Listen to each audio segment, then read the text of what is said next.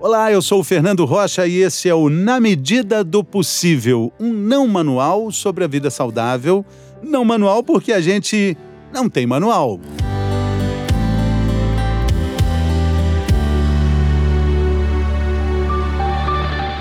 Ele participa de forma efetiva de todas as nossas emoções. Ele pode interferir no nosso humor, principalmente no mau humor, na nossa temperatura, na qualidade da pele, na disposição para enfrentar a vida de todo dia.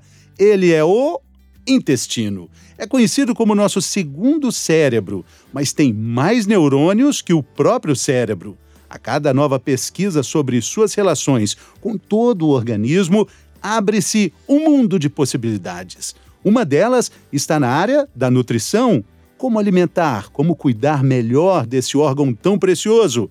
Comida, cérebro, afeto, paladar, maternidade, calorias, intuição, obesidade, meditação, percepção e autoconhecimento. Essas palavras fazem parte do repertório de uma das nutricionistas mais inteligentes e mais legais que eu conheci em toda a minha trajetória nessa última década, apresentando um programa diário sobre saúde e qualidade de vida. Na medida do possível, Dani Fontes vai falar sobre tudo isso. Bem-vinda. Obrigada. Gostou? Que apresentação linda. Fiz com muito capricho, Dani. Nossa, ficou maravilhoso. e é pura verdade. Ai, obrigada, Fê.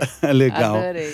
Bom, vamos falar sobre esse órgão tão precioso, né? Tão Nossa, importante. Você fez um resumo maravilhoso. Ele, ele, ele você já tem... tá PHD em intestino. Convivência, né?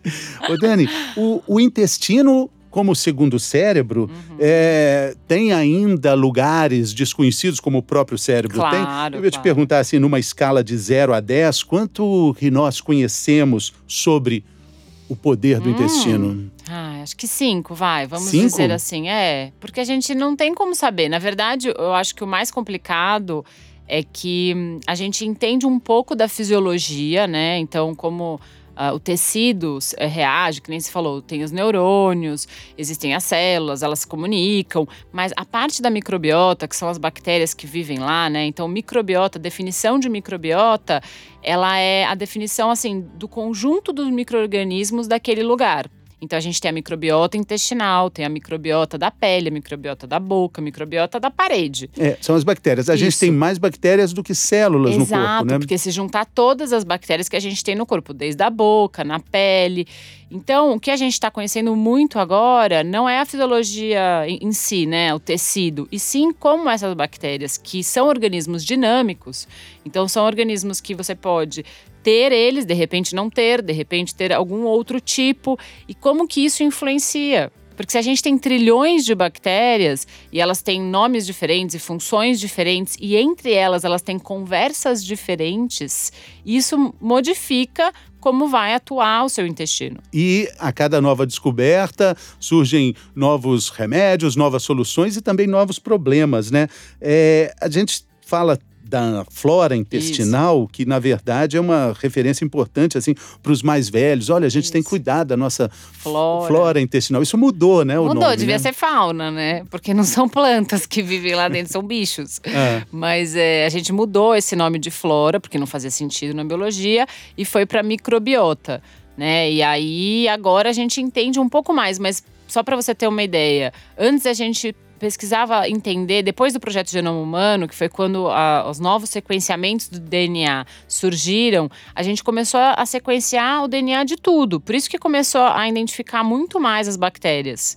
Então eles começaram a sequenciar as bactérias do seu cocô, as bactérias da sua saliva, as bactérias da boca, as bactérias da pele, da mão. E aí eles começaram a fazer perfis. Então, olha, o cara que é diabético tipo 2 tem um perfil de bactéria no, no intestino. O cara que tem Alzheimer tem um perfil. Então, eles começam a, a associar, ainda não é causa e efeito. A gente ainda não sabe se essa bactéria levou o diabetes tipo 2 ou se o diabetes tipo 2 deixou com que a pessoa tivesse aquela característica de bactérias. O que eles sabem são associações. Então, quem tem Alzheimer tem um perfil de bactérias igual ou parecido. Puxa vida, por isso que a gente só está no ponto 5, né? Ainda É. falta todo um universo. É, porque o que, que a gente vai fazer com isso, né? Então, quando a gente define que são essas bactérias, o que, que a gente pode fazer? E os estudos em relação à alimentação, eles vão variando muito, porque durante um tempo, Fê, a gente tinha que a melhor coisa para o intestino era suplementar essas bactérias benéficas. Que antigamente a gente só falava do lactobacillus, lembra? Lactobacilos vivos. Vivos, Sim. isso. A gente só falava de- desse, que é um tipo específico. Mas hoje a gente sabe que existem outros que a gente pode manipular, que a gente pode comprar pronto e que a pessoa pode usar como um suplemento alimentar. O problema é que alguns artigos, durante uma- um bom período, falavam que isso era a solução dos problemas. Então, ah, você tem o que a gente chama de disbiose, né? Que disbiose seria a não. ah, quando essa microbiota não está saudável. Então, o que seria a simbiose é quando tá tudo bem. Simbiose, o que, que é na biologia?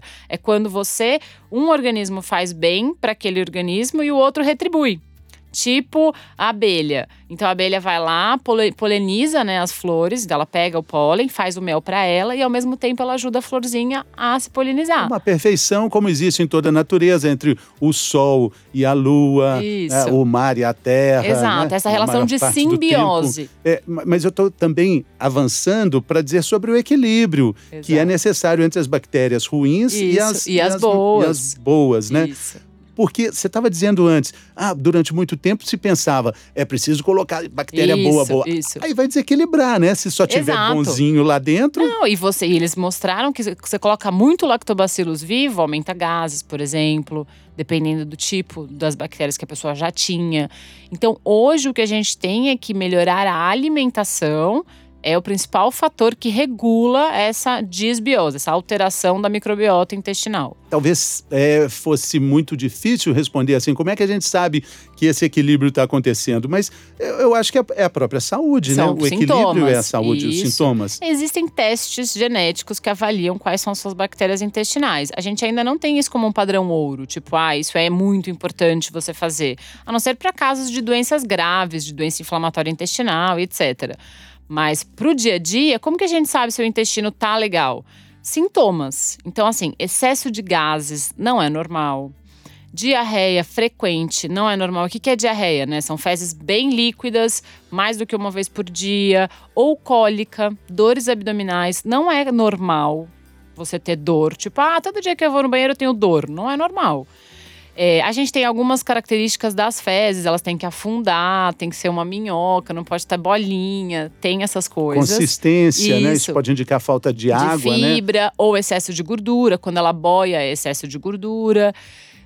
É, Detalhes maravilhosos. ma- mas são importantes, porque a gente fica São. meio, ah, não quero nem ver, mas É. olha, ver é conhecer, né? Exato. Primeiro passo de autoconhecimento, depois de você meditar 10 minutos, é olhar para o seu cocô. Sim, ele diz muito sobre você. Isso é importantíssimo. Nós estamos falando de um órgão que é tão importante ou mais importante que o nosso cérebro, Sim. que a gente conhece numa escala de 0 a 10, só cinco pontos, né? Exato. A maior parte do nosso hormônio do bem-estar, que é a serotonina, é produzida no intestino. Se esse intestino tem alguma alteração, você não produz o hormônio do bem-estar direito. Então você sempre tá mal-humorado, meio A chateado. expressão enfesado, Enfesado. enfesada, é, vem, Vem daí, disso, né? porque você fica com uma alteração intestinal que altera o seu humor. Agora, se a gente considerar essa população de bactérias ali né, como uma grande cidade, Um bloquinho de um carnaval. pouquinho de carnaval, naquela nervosia toda, é, as coisas externas, como fuso horário, viagens longas, alterações assim sociais, Você sabe que a- É. uma das principais alterações é mudança, mudança de local. Então, assim, viagem, você falou, mas pessoas que mudam, né? Vão mudar de apartamento. Em São Paulo, no mesmo bairro. sei, Mudou de apartamento, mudou as bactérias, porque tem bactérias na onde você vive, na casa. interessante. Imagina uma viagem longa, uma viagem com fuso horário de 6 horas, 12 É. horas, como isso altera a percepção, porque elas também controlam o nosso sono, a Sim. qualidade do nosso sono. Ou se não controlam, tem interferência Tem nisso, né? interferência, porque ela- a gente tem alguns genes do sono que chamam genes o'clock. E eles, eles são controlados muito pelas bactérias também, porque as bactérias elas conversam com os nossos genes lá no intestino. Existe uma relação entre a- o quanto que a bactéria produz uma substância e as nossas células intestinais entendem aquilo.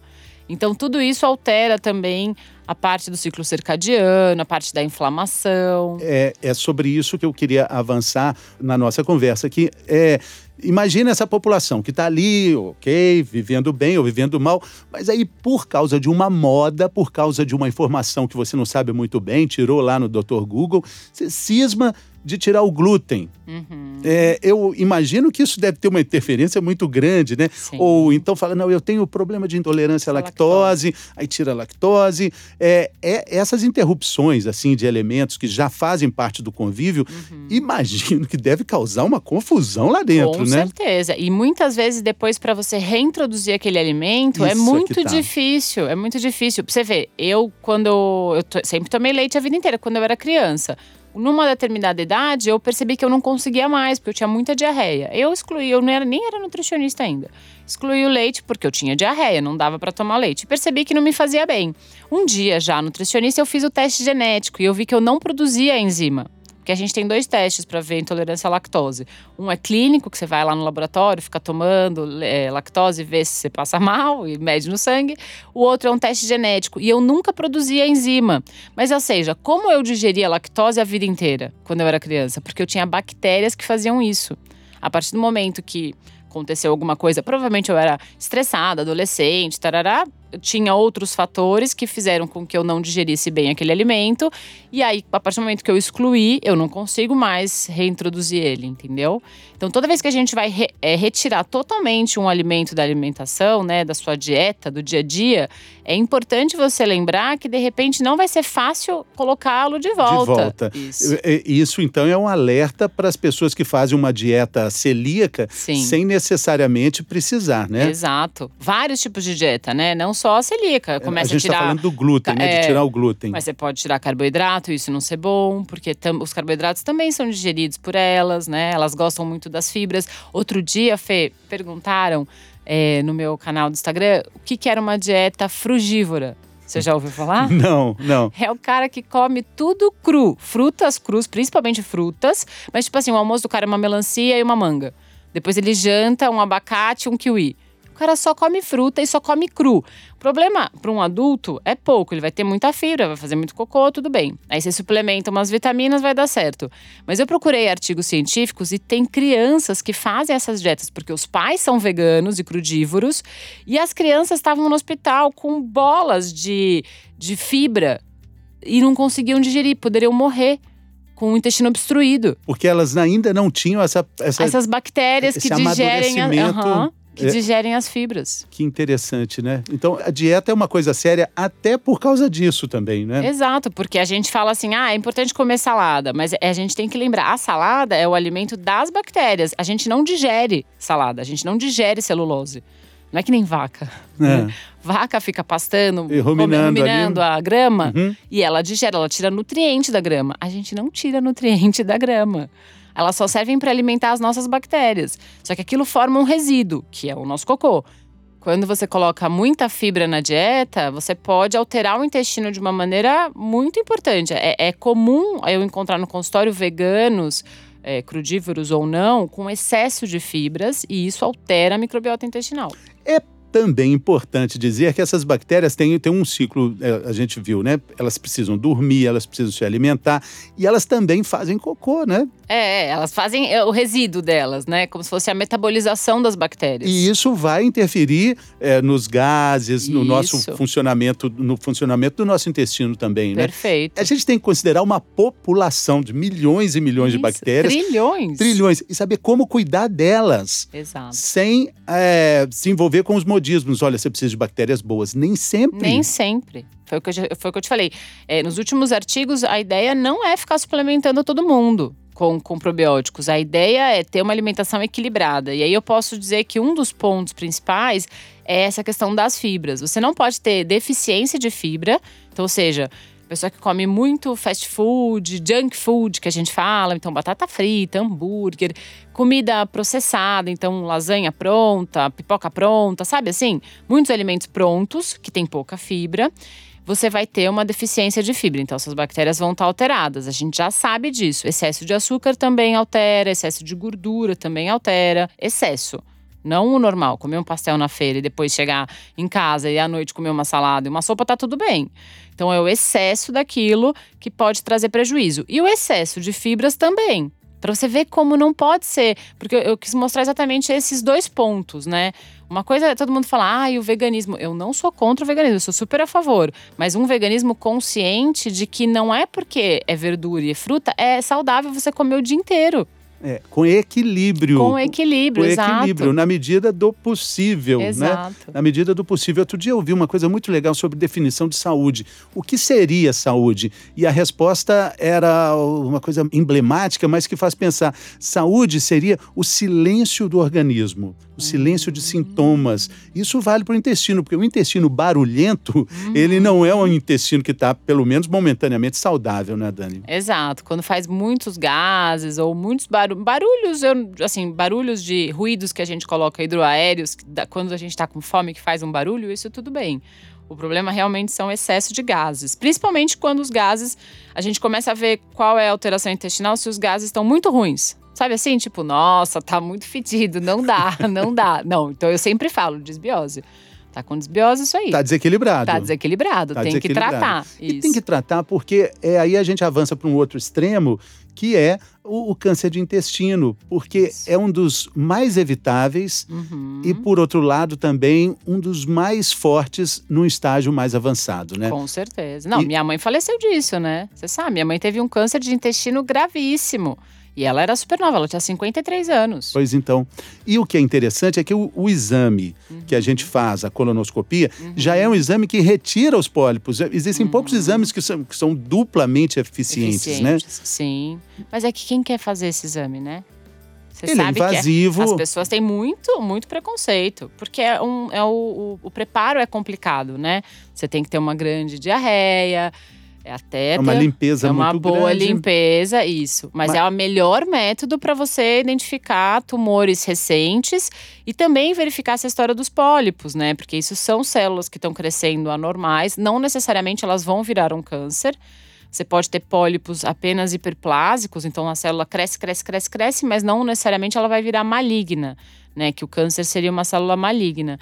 Então, mas você pode também ter alguns tipos de células anormais que crescem e aí sim essas podem virar um câncer. Pois então, é, a gente precisa evitar tudo isso tratando do, do, do nosso intestino, entendendo que ele manda muitos sinais, né? Isso. De alergias, intolerâncias, até com relação ao, ao nosso estresse, nosso nosso sentido de depressão, esses sentimentos de tristeza, estão muito ligados ao intestino, claro. né?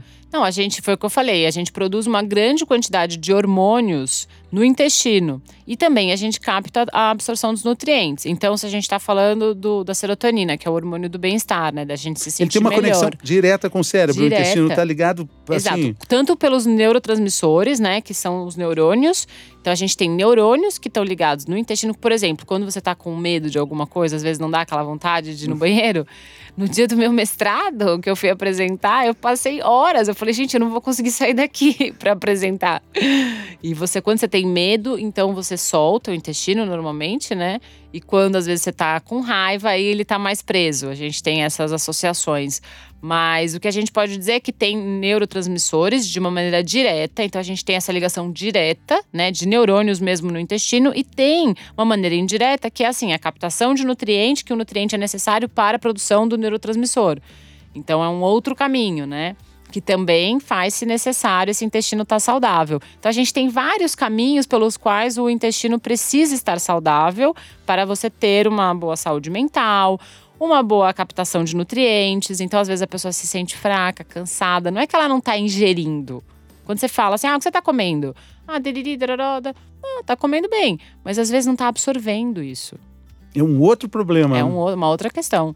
Então a gente sempre tem que entender, porque o exame de sangue pouco fala sobre a sua nutrição do corpo.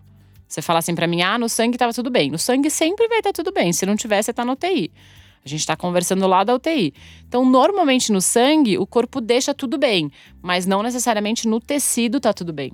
Exatamente. E a dieta, por mais que a gente pense assim, ah, essa dieta é famosa, existe há tantos anos, ela, a dieta é um processo muito individual, né, Dani? Sim, sim. Porque cada um metaboliza e absorve uma quantidade diferente do que o outro.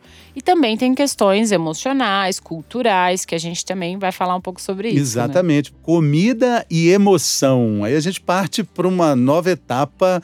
É, tem muito a ver com seus trabalhos, né? Com o que você mais gosta de fazer, né? Relacionar a comida e a emoção, né, Dani? Perfeito. Isso começa quando a gente se entende como gente ou até Exato. nem ainda se nem entendeu? Nem se entendia como gente, não entendia nada do que estava acontecendo, na verdade. Esse tema, é, o meu último trabalho de, de uma, mono, uma, monografia que eu fiz numa faculdade de cuidados integrativos da Unifesp, uma pós. E a gente falou bastante sobre a, a conversa, né, o diálogo entre a nutrição e a psicanálise.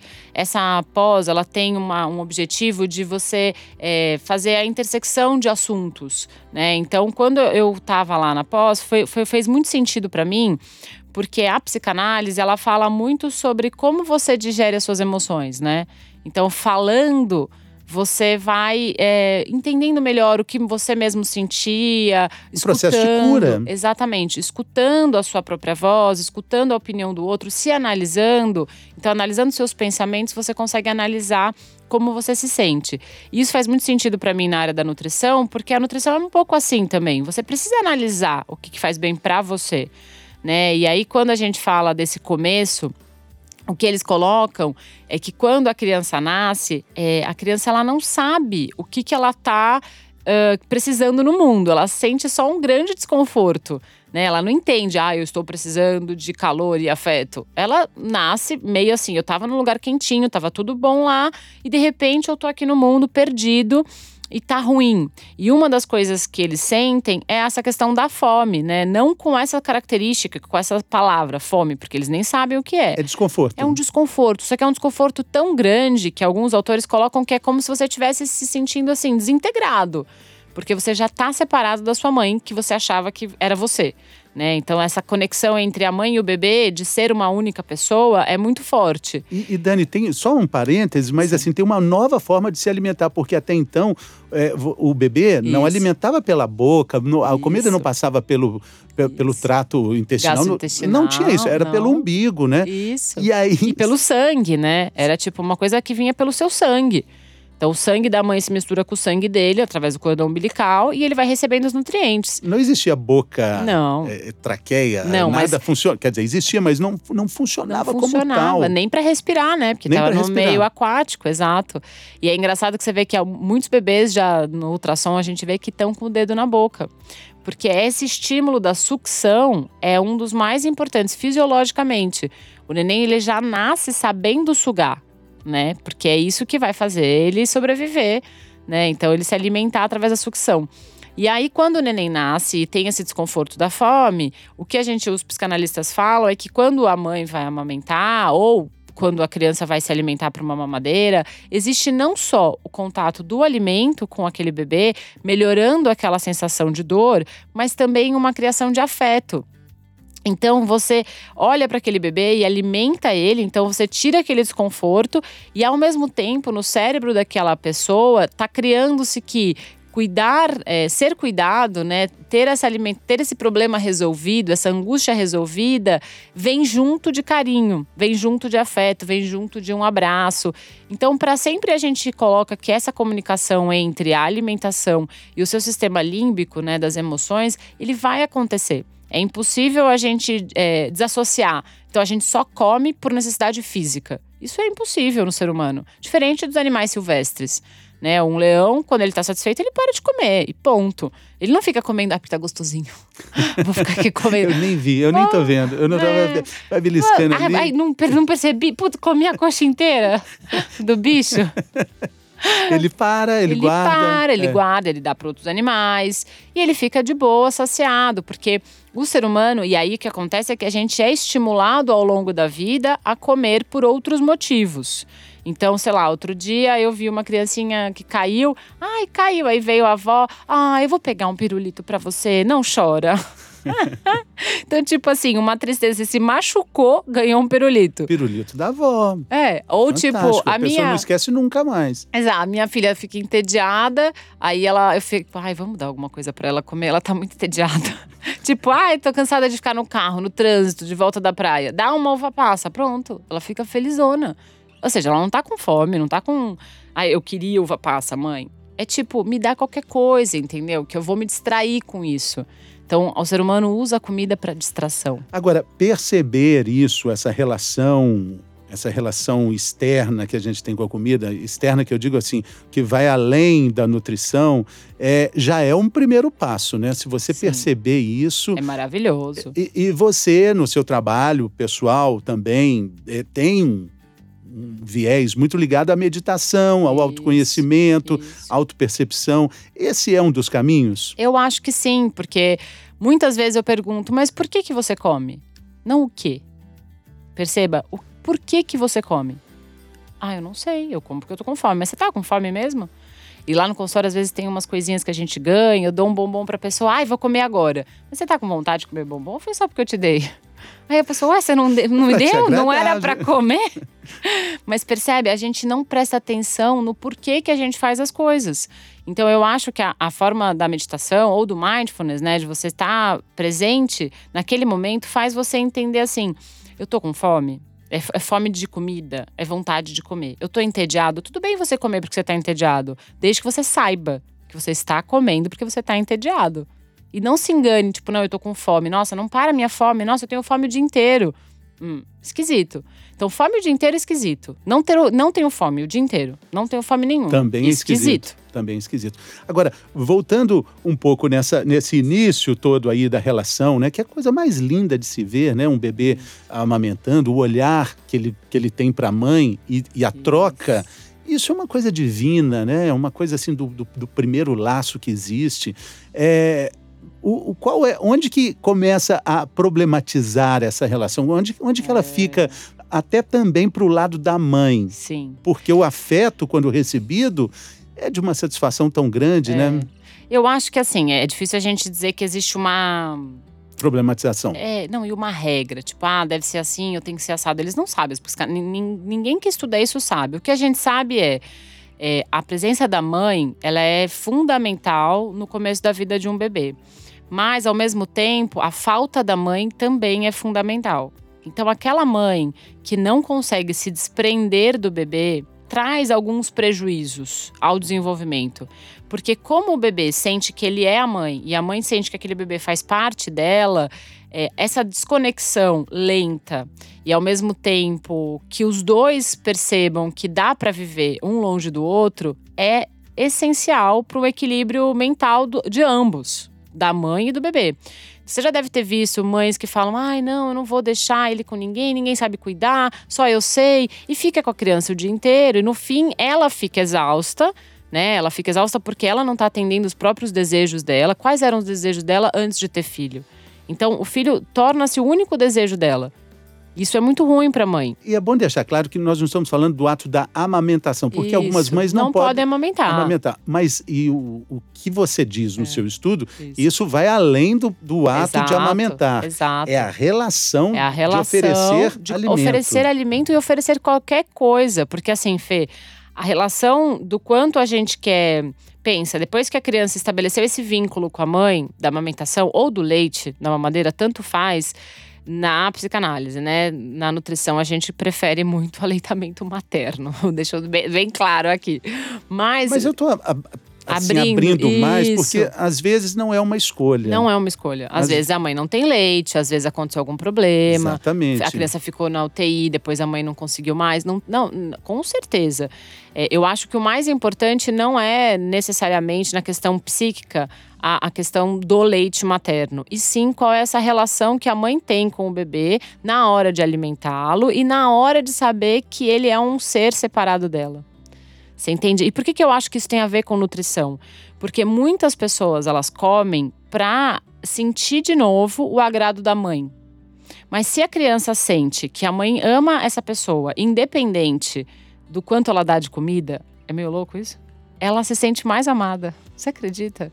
As pessoas elas querem se preencher. A gente fala que assim, existe um vazio no ser humano, inabitável, insubstituível. Esse vazio é o que você é. Se você fica tentando preencher esse vazio com comida, você não sabe quem você é. E esse preenchimento é tentar colocar a sua mãe dentro de você ou você dentro da sua que mãe. Que loucura, né, Dani? É muito louco, né? Eu falei que precisava de uma taça de vinho. Bom, você vai voltar e vai ter uma taça de vinho.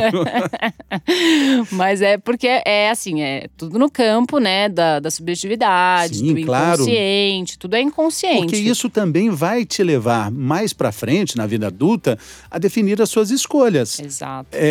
Estou falando de escolhas alimentares, mas Sim. se a gente falar de um outro universo, até em todas as escolhas, As- né? Todas as suas escolhas. Ele- o que a gente fala é: quanto mais a sua mãe está presente, menos você encontra quem você é. Quanto mais você é, se vê separado dela, isso logo na infância, você entende que você pode ter outros amigos, você pode ter outras pessoas, você vai querer agradar outras pessoas, entendeu? Não só agradar a sua mãe. E agradar outras pessoas é viver em comunidade. Né? Então, não só agradar, mas assim, ser agradado por outras pessoas, receber esse afeto das outras pessoas. Então, toda essa relação entre a alimentação e a comunicação desse bebê com a mãe ou com o cuidador, não necessariamente só com a mãe, o pai também entra nessa, né? Senão Sim. Freud vai se revirar. Nós estamos falando de uma família, de uma relação de Isso. afeto familiar. Isso. E quando isso se relaciona demais com a oferta de alimentos. Exato. Eu conheço, por exemplo, eu, eu- trabalhei com uma criança, só pra gente dar um exemplo prático. Eu trabalhei com uma criancinha na- no meu consultório, ela devia ter uns 5 anos na época. E ela não comia, Fê. Ela não comia nada. Assim, não é que ela tinha seletividade, ela só comia milho. Ela não queria comer. Ela tomava um leite mais ou menos e não queria comer. Quando eu conversei com a mãe, eu entendi tudo. A mãe tinha uma relação péssima com a menina, de não querer cuidar, de achar muito chato cuidar daquela criança, de assim, uma depressão meio instalada. A mãe não comia. Eu falei: o que, que você come? Não, eu como bolacha, escondido dela.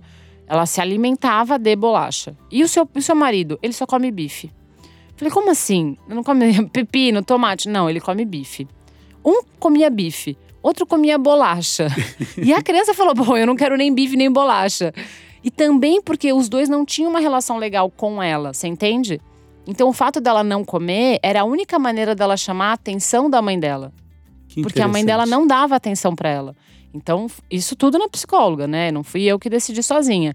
Mas com a psicóloga junto, a gente viu isso, que ela queria chamar muita atenção da mãe pelo fato dela não comer. Então a mãe procurava médicos, ah, ela não come, ela não come. Mas a atenção, tipo, senta aqui comigo, brinca um pouquinho, a mãe não fazia.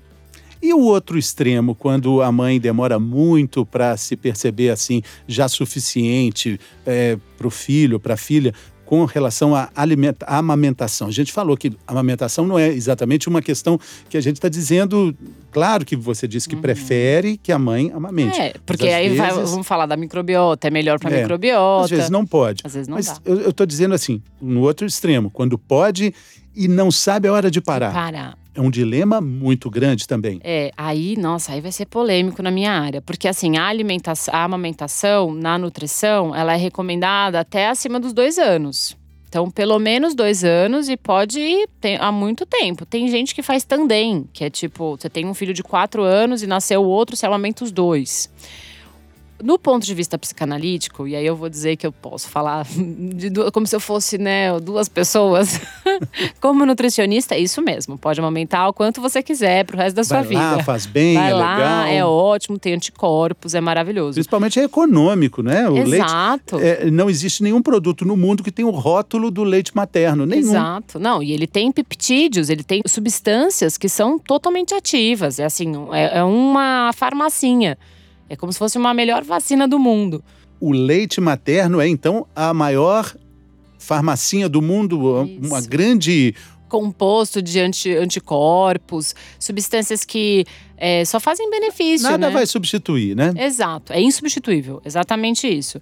É, é óbvio que a gente tem fórmulas com proteínas, carboidratos, gorduras, mas não toda essa parte imunológica que o leite materno tem.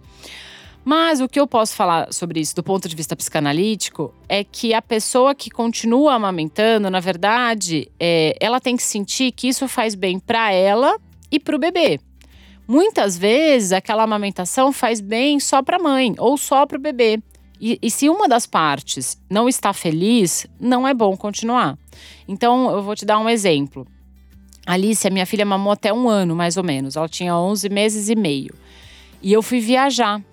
E eu queria muito amamentar ela, ou pelo, pelo menos uns dois anos, né? Que seria o indicado.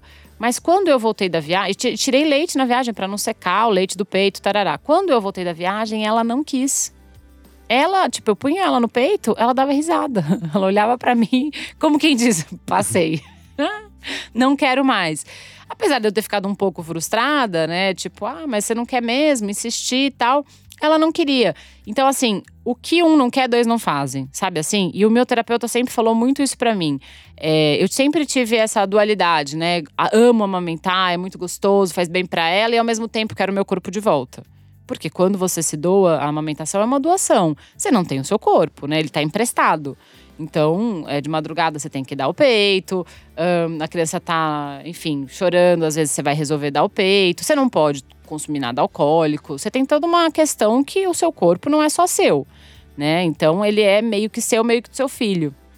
E isso fazia muita diferença para mim. Eu senti isso todos os meses, sabe? Eu quero meu corpo de volta, o corpo é meu, o corpo é meu. Até que isso era uma dualidade. Então eu gosto, gosto de amamentar, porque é bem é bom para ela, mas ao mesmo tempo quero meu corpo de volta. Então eu acho que, na visão da psicanálise, quando a amamentação ela é muito prolongada, ela só é boa, se ela for prolongada, se ambas as partes estão felizes com isso. Se a mãe fala, ótimo, eu tô doando, tá tudo bem para mim, é isso que eu queria. E não se pra mãe é assim, ai, não aguento mais, mas eu não consigo tirar porque ele vai sofrer. Não consigo tirar, mas não aguento mais. Sabe aquela pessoa que reclama? Então, assim, não faz sentido isso. Porque não tá sendo bom para vocês dois. O seu filho sabe que não tá legal para você.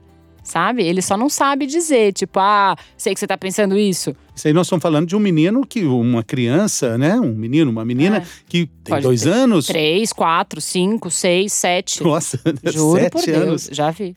É. Já vi. Então é um, o drama aumenta, né, Dani? Exato. E eu acho que a questão, às vezes, não é essa, não é tipo, isso que a gente tá falando, a gente não tá. É, indicando a não amamentação prolongada, né? Isso chama amamentação prolongada.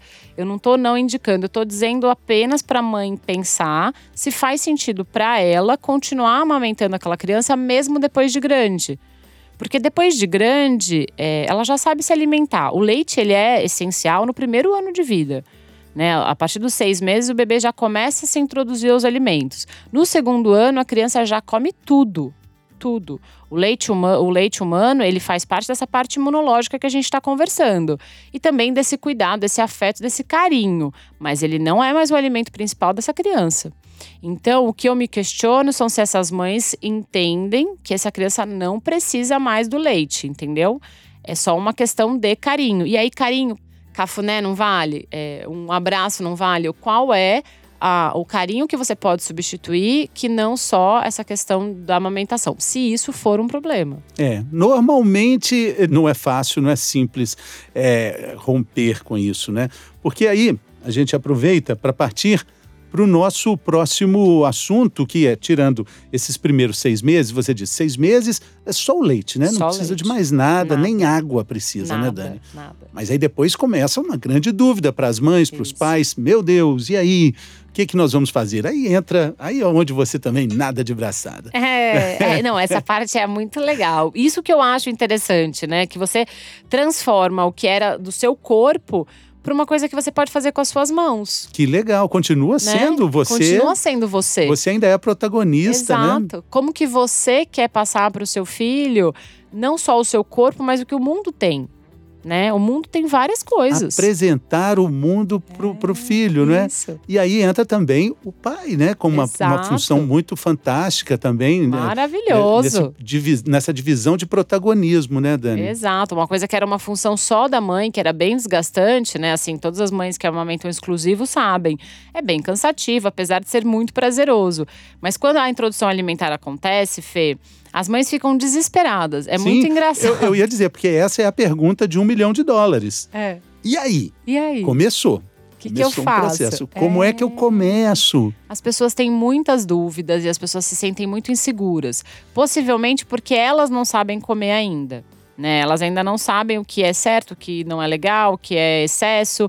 Então, eu acho que ainda tem muita dúvida. E ainda tem uma, uma informação antiga é, que desequilibra as mães. Então, ah, tem que fazer aquele sopão, colocar tudo no sopão. Os pediatras antigamente indicavam isso, né? Então você coloca lá uma verdura, uma fonte de carboidrato, uma fonte de feijão, de grãos, uma carne, bate tudo e dá isso para a criança, que era o antigo sopão. E, e, aí todo mundo se reveza fazendo aviãozinho, trenzinho, isso, careta isso. e cantando e pulando para a criança se alimentar ali, acabar com é. um prato inteiro, isso, né? Isso, porque bebê gordo que é bebê saudável. Você entendeu? Sim. Então a gente vai, vai tirando vários conceitos. Primeiro, que não precisa ser gordo. Não é que se o seu bebê é gordo, tem algum problema. Bebês, às vezes, normalmente são mais gordinhos porque eles acumulam mais gordura, porque com três anos eles vão gastar mais. Mas não necessariamente seu bebê precisa ser gordinho e ele não precisa bater um prato inteiro. Então, o que acontece é que a gente ainda, apesar de ter alguma recomendação das quantidades que os bebês podem comer, antigamente a gente não sabia o quanto realmente a regulação cerebral poderia dizer isso. Então, o que a gente tem hoje é que a gente sabe que existe uma regulação cerebral própria de cada um sobre o que você deve comer, a quantidade de calorias que você deve ingerir. Seu corpo sabe. Mesmo na amamentação, o bebê, quando a gente fala que é livre demanda, é porque vai ter momentos que o bebê precisa de mais caloria e momentos que ele precisa de menos. Então aqui não, não existe a regra, ah, você tem que dar mamar de cada três horas. Se ele chorou e não é mamar, já amamentou, não, então quer dizer que não é. O bebê a gente pede para dar livre demanda porque tem horas que ele suga mais, porque ele precisa que aumente a produção, porque ele precisa crescer naquele mês, depois diminui, depois aumenta. Então, ele vai regulando a sua própria ingestão de calorias. E quando começa a vir a comida, aí a gente fala assim: ah, esquece tudo que você aprendeu, você não sabe regular nada, deixa que eu falo. Você tem que comer cinco colheres, mais uma, mais uma. Então, tá totalmente errado, né? A gente tem que confiar que os bebês eles sabem o quanto eles precisam e continuam comer. Continuam sabendo. Continuam sabendo. A única diferença é que eles não sabem o quê. Ah. Eles não sabem se vai ser um petit suisse ou se vai ser um, uma pera, uma banana, você é. entendeu? Então quem vai determinar a qualidade é a família. E é engraçado porque eu, eu, vejo isso muito, né? Eu falo, ah, Alice adora uva passa. Quem deu uva passa para ela? Nem minha avó gosta de comer uva passa, ela é uma idosa, não sei o quê. E eu falo, cara, é o que tem na minha casa. Uva passa é uma fruta desidratada, é fácil, não precisa cortar, é só dar e funciona super bem. Então, assim, qual é a qualidade de alimentos que você tem em casa? Isso é uma coisa, né? Quais são os alimentos que você vai oferecer? A quantidade, foi o que a gente falou, é determinada pelo bebê. O bebê vai dizer o quanto ele precisa comer. Mas, mas, mas é preciso também deixar claro, né, Dani, que essa apresentação de alimentos, de textura, sabores, cores, isto demanda um esforço dos pais muito grande. Dá é. trabalho, né? Dá é preciso. Trabalho, faz sujeira. Eu acho que a denominação é assim, faz sujeira. Então eu sempre eu, eu, percebi muito isso. Quando a gente fez a introdução da, da Alice, aliment... tanto que a palavra chama introdução alimentar. Não é para você encher o bucho da criança. É uma você, apresentação. Isso. É pra você falar: olha, isso aqui é a banana, a banana é doce. Olha o limão. E, limão e é legal é falar, né, Dani? Isso. É, é, mesmo... Você fala o nome do alimento e você deixa o alimento ali na, na forma que você quer dar. Tem mães que têm muita aflição de dar grandes pedaços, porque acham que o bebê vai engasgar. Que também é um erro que ninguém sabe, mas o bebê engasga muito mais com líquido do que com sólidos. Né? Então ele pode engasgar com leite, por exemplo, do que muito mais do que com um pedaço de banana. Com caqui. Exato. É que a gente tem essas lendas, né? Ah, não tem dente, como vai mastigar? Só que ele tem força da mandíbula. E essa força da mandíbula, ela é muito forte, tanto que sugava o peito, né? Então, principalmente as crianças que amamentam, né, no peito, elas têm muito mais força para mastigação do que as crianças que é, mamavam na mamadeira. Agora, essa percepção aí, ela vai mudando, porque, ok, conheci banana, caqui, Isso. laranja, e o, mundo é grande. Exato. Os alimentos são muitos. Exato. como é que você vai evoluindo? Como é que você vai percebendo? Poxa, agora vamos mudar para vamos mudar para outras é, texturas? É, não, o que a gente fala é assim: você vai seguir a sua vida normal. Então, toda vez que você for se alimentar, você vai levar o bebê para mesa. Por isso que você tem que sentar na mesa. O cara que come bolacha no sofá não vai dar. Então vamos supor que você faça café da manhã, almoço e jantar com o seu bebê. No café da manhã, o que, que você come? Vamos supor, ah, eu como ovo, um pedaço de pão. Você vai dando isso pro bebê. Isso Vai Tudo. fazer parte de- da alimentação É, dele. Você coloca lá. E aí, se ele quiser comer, ele come. Se ele quiser jogar no chão, se ele quiser brincar, se ele quiser cheirar, ele faz o que ele quiser. Porque até um ano, lembra, o leite é o principal alimento. Então ele não vai estar com fome. Você não vai colocar ele no cadeirão com fome. Tipo, ah, agora é hora de comer. Não, você vai amamentar ele, vai dar o leite. E aí você vai pôr no cadeirão. Ele tem que estar feliz.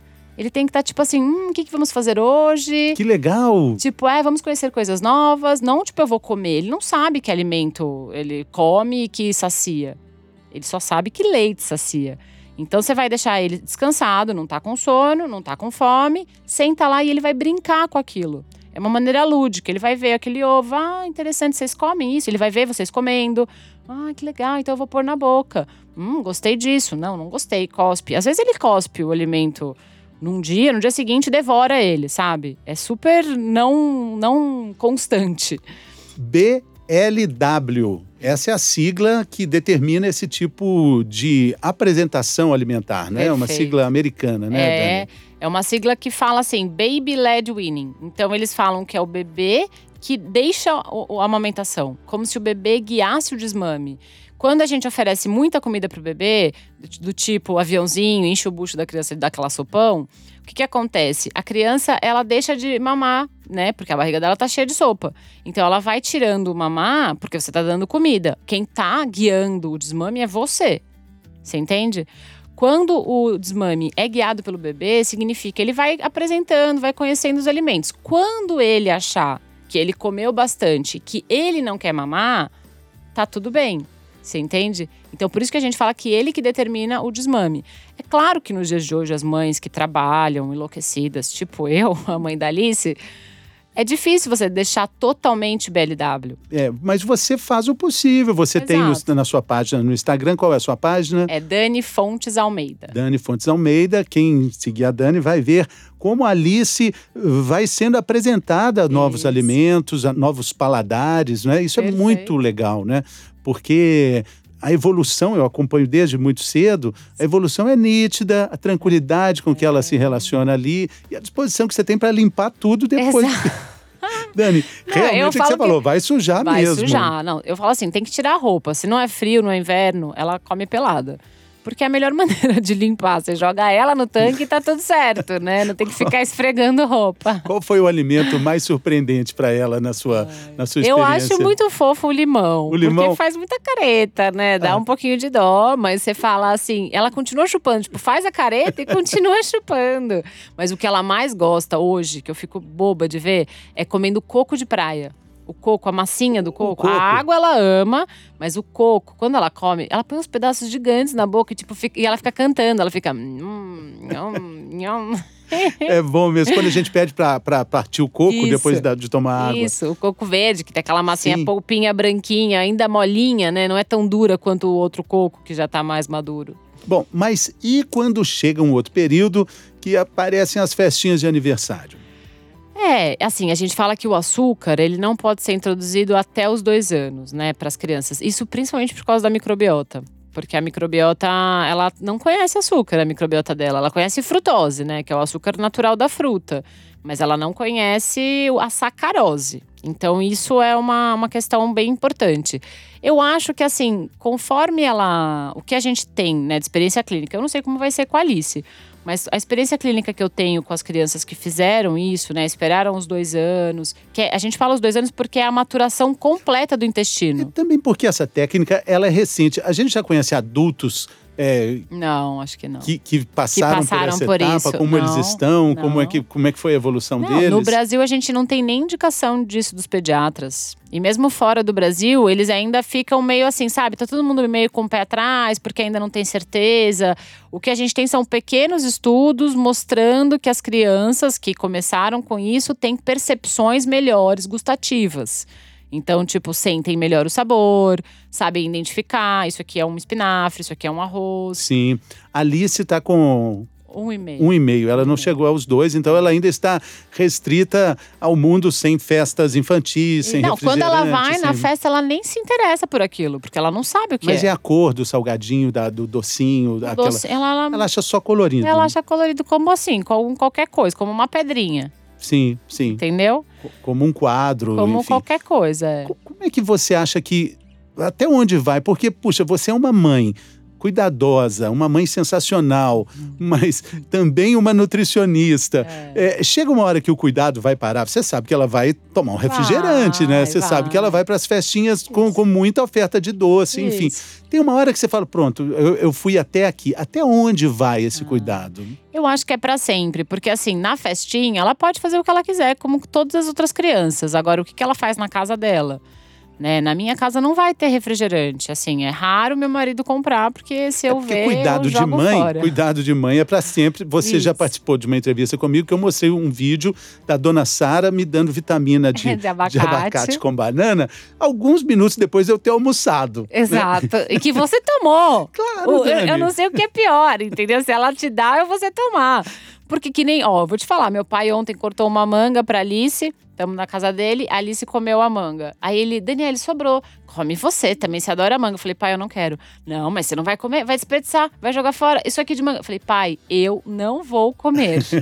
Aí ele, ó, oh, tá bom, eu sei que você não não come quando você tá satisfeita, né? Falei, viu? Olha que coisa boa você tá aprendendo. Eu, eu comecei a perceber essas frases, porque elas são faladas assim como, por exemplo, né? Olha, come, porque senão vou jogar no lixo. Mas aí, olha só a relação. O lixo é quem? Você, né? Então, mas né? isso é muito lindo de você mostrar para sua mãe. Fala assim, mãe, quando a gente tá com a barriguinha cheia, a gente não precisa comer mais. Eu vou falar com a dona Sara, eu queria que você falasse isso com eu ela. Eu vou falar, eu vou falar, é. falar assim pra ela, olha, sabe o que você pode? Faz um cafuné nele, ele tá precisando, sabe que uma massagem no pé? Porque eu estou perguntando do cuidado de uma mãe nutricionista, é. É, porque chega uma hora que você vai, claro que nunca vai encerrar os trabalhos, mas esses Isso. trabalhos nutricionais vão ficar por conta da Alice, né? Sim. Chega, a partir de um momento, né? É, eu acho que assim, na escola, você manda um lanche, ela pode trocar com os amiguinhos por outro lanche. É uma decisão dela. Mas assim, pelo que a gente ensina e pelo como é na minha casa, e é claro que ela tem pai e mãe.